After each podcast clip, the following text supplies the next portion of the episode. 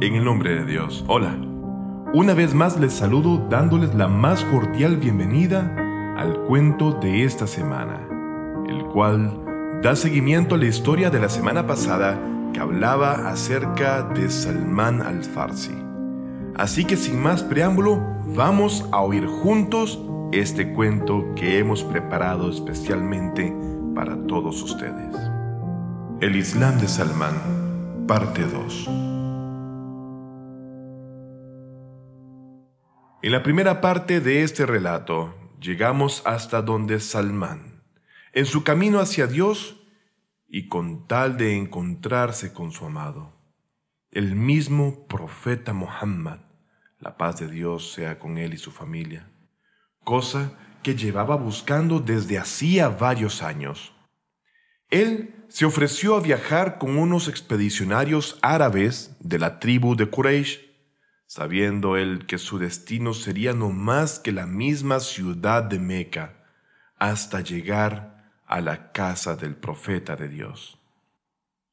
Siguiendo con el relato, en esta segunda parte, Salmán cuenta que uno de los viajantes pidió a los demás ponerle a prueba, pero no sino hasta que ellos se juntasen a tomar vino, para ver cuál sería su reacción. Ante lo cual, llegado el momento en que el grupo se dispuso a tomar, lo primero que hicieron fue ofrecerle bebida. Sin embargo, su rechazo fue de inmediato, aclarándoles que él era una persona religiosa, y les explicó que los religiosos no beben alcohol. Es entonces cuando tal como cuenta Salmán, de inmediato estos forajidos le ataron y tomaron la decisión entre ellos de matarle. Así que Salmán les dijo, Compañeros, no me golpeen ni me maten. En lugar de ello, tómenme como su esclavo y así podrán sacar provecho con mi venta. Es así como esos despiadados aceptaron la oferta y le vendieron a un judío por trescientos dirhames. Es así como este hombre judío, que recién le había comprado, le preguntó a Salmán sobre su pasado, su vida e historia a lo cual éste aprovechó para contar todo sobre él y de cómo había llegado hasta ahí. Y le dijo, No he cometido pecado alguno, sin embargo, lo que me trajo hasta acá ha sido solamente mi amor por el profeta Muhammad y su heredero. Ese amor ha sido mi única motivación para hacer lo imposible con tal de llegar hasta ellos.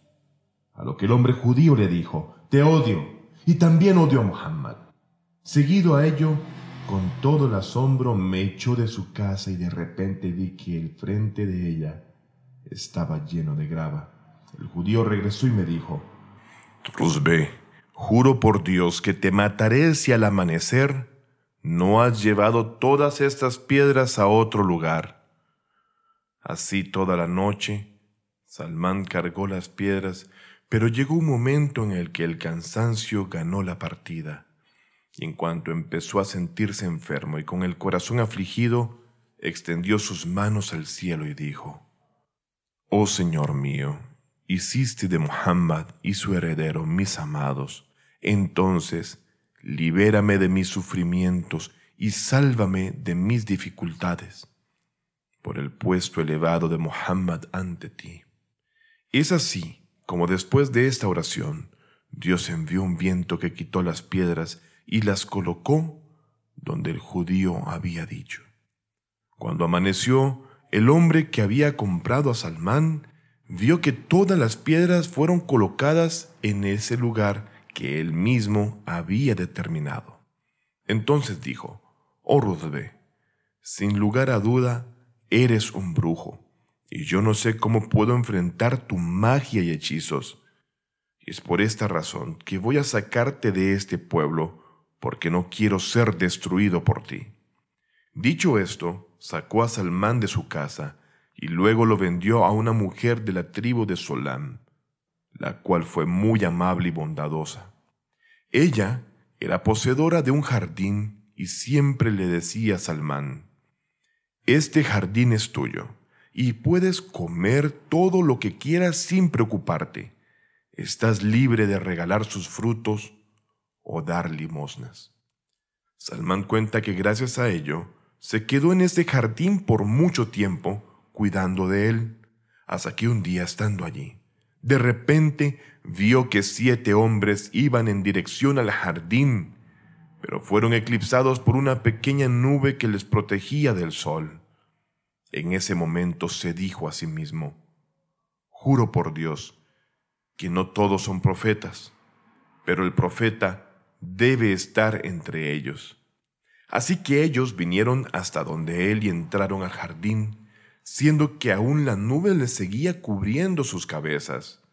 Los visitantes no eran ni más ni menos que el bendito profeta Muhammad, la paz y las bendiciones de Dios sean con él y su familia, el príncipe de los creyentes Ali, Abu Dhar y el hermano del imam Ali, Aqil ibn Abi el tío del profeta Hamza ibn Abdul Muttalib y el hijo adoptivo del mensajero de Dios, Zaid ibn Hareza.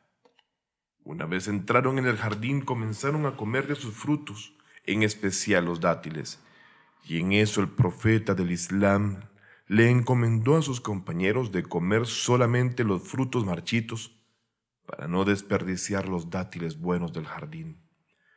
Cuando Salmán vio esto, fue donde su amo y le dijo, Mi señora, ¿puede por favor darme una bandeja con dátiles frescos? Y ella respondió, Toma seis bandejas.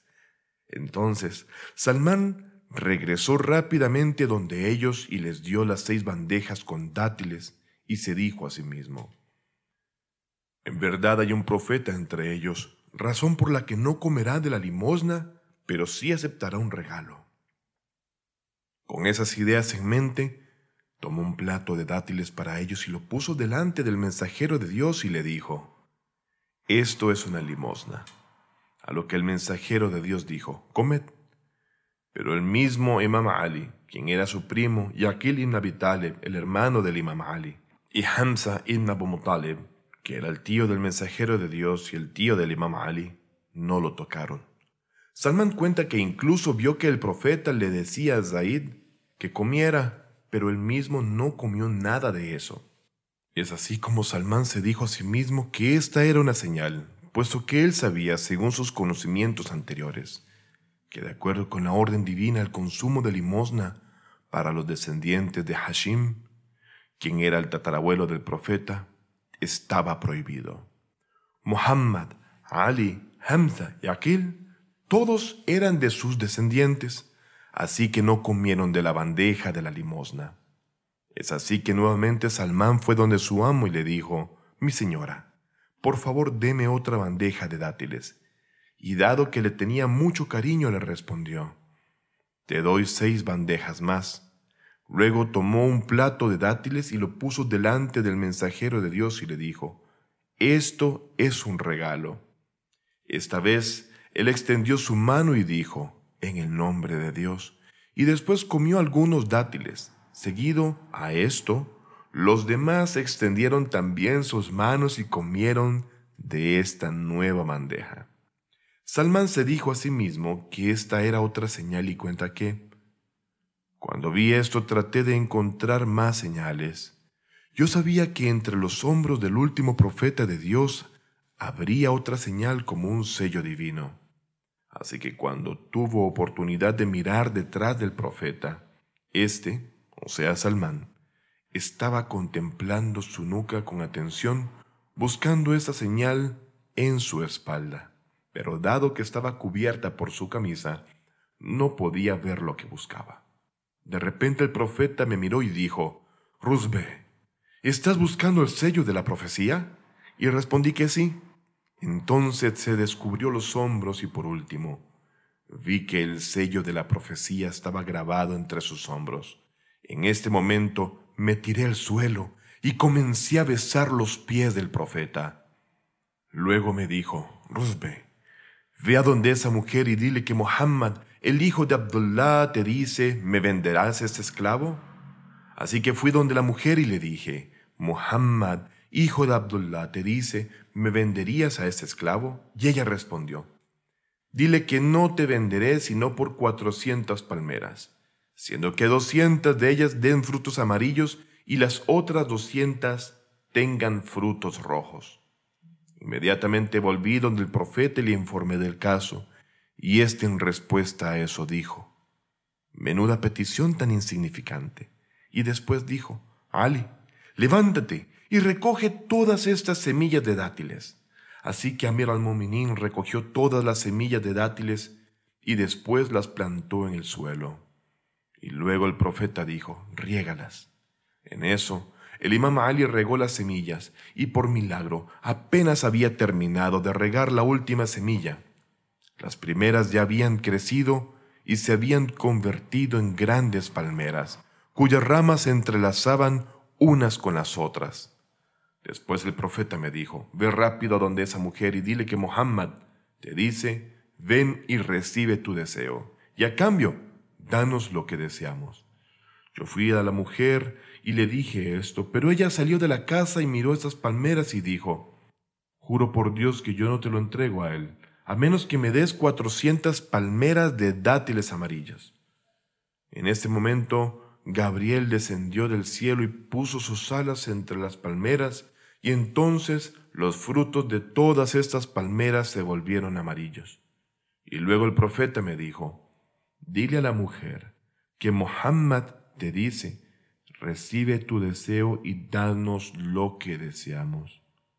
Le transmití el mensaje del profeta a esta mujer y ella que estaba muy enojada respondió, Juro por Dios que una de esas palmeras para mí es más querida que Mohammed y tú juntos, así que vete.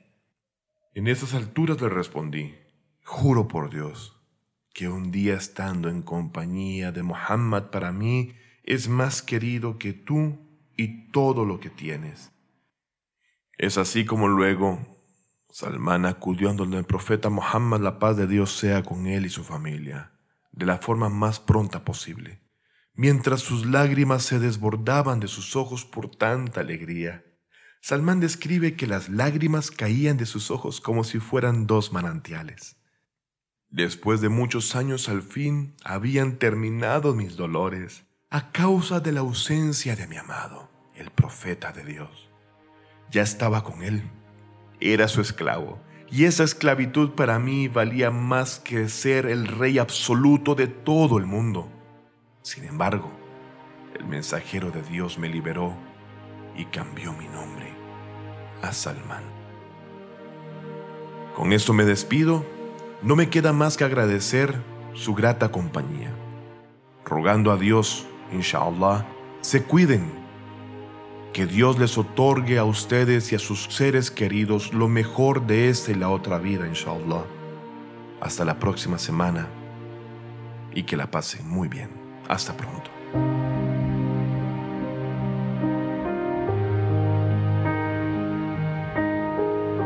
Fátima TV. Saberes que iluminan el alma. Síguenos en youtube.com slash Fátima TV ES o en nuestro sitio web fatimatv.es.